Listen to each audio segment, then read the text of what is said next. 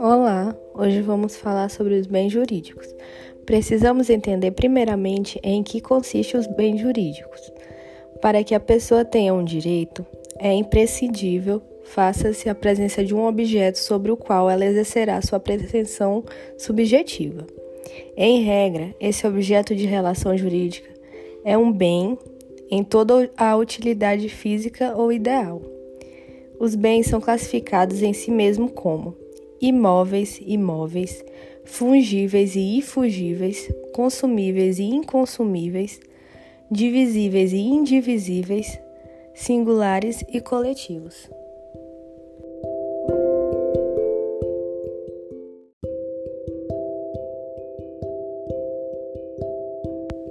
Hoje vamos falar sobre bens imóveis.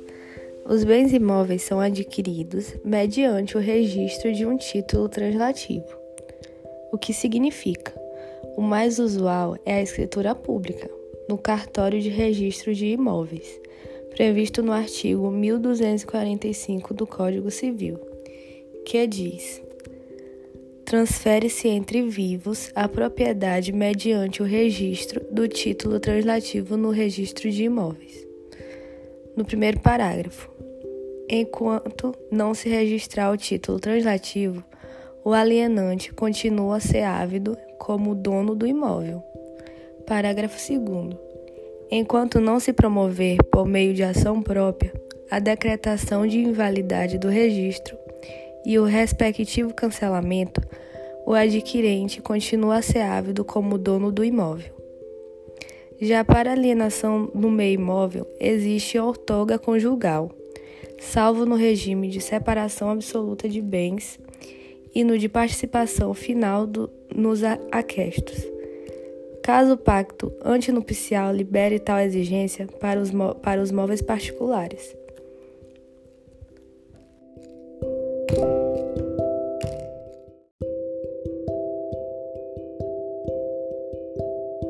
Então, dando continuidade, outra coisa importante destacar nos bens imóveis é que a uso capião se dá em prazo maior e o direito real de garantir a hipoteca.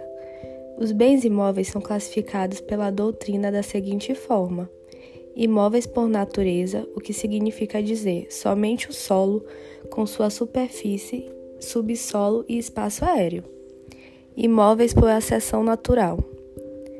Tudo que se adquire naturalmente ao solo, como árvores, os frutos pendentes, os acessórios e etc imóveis por acessão artificial ou industrial. É a aderência de um bem ao solo por força humana, com as construções e plantações. E imóveis por determinação legal são bens que são considerados imóveis por força da lei maior para dar maior segurança e determinadas relações jurídicas, que estão previstos no artigo 80 do Código Civil.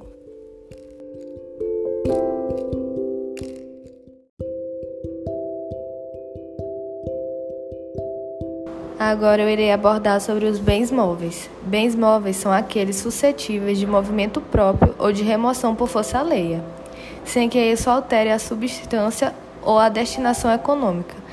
Exemplos de bens que podem ser transportados sem a perda das suas características. Por exemplo, cadeira, eletrodomésticos, automóveis e etc. Os bens móveis podem ser divididos em três aspectos por acessão física, intelectual e por disposição legal. Os bens móveis por natureza ou de acessão física possuem movimento próprio ou de remoção por natureza. Dentro dessa esfera, podemos destacar uma espécie de bens móveis que têm movimento próprio, são os bens semoventes. A título de exemplos temos cavalo, gado e etc. Outros bens destacados nessa esfera são as coisas que podem se movimentar por remoção sem alteração da sua substância e perda econômica social, por exemplo, cadeira, carro. Podemos analisar no artigo 82 do Código Civil.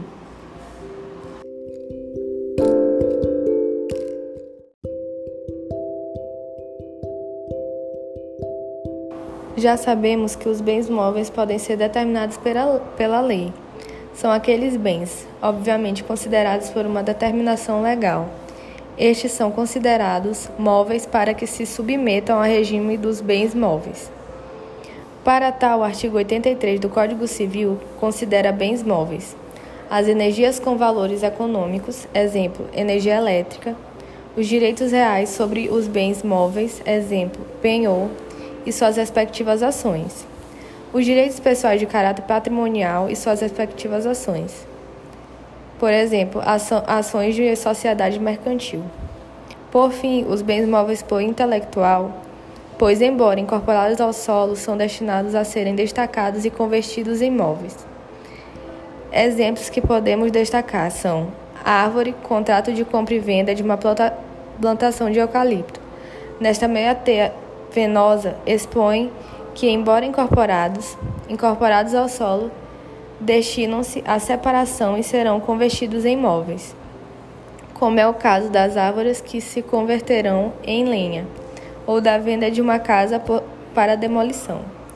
É importante mencionar que, para alguns autores, os navios e as aeronaves são considerados bens imóveis. No entanto, para César Fiuza e Francisco Amaral, são considerados bens móveis. Para os autores, a confusão decorre do fato de que navios e aeronaves podem ser hipotecadas e necessitam de registro, situações próprias dos bens imóveis.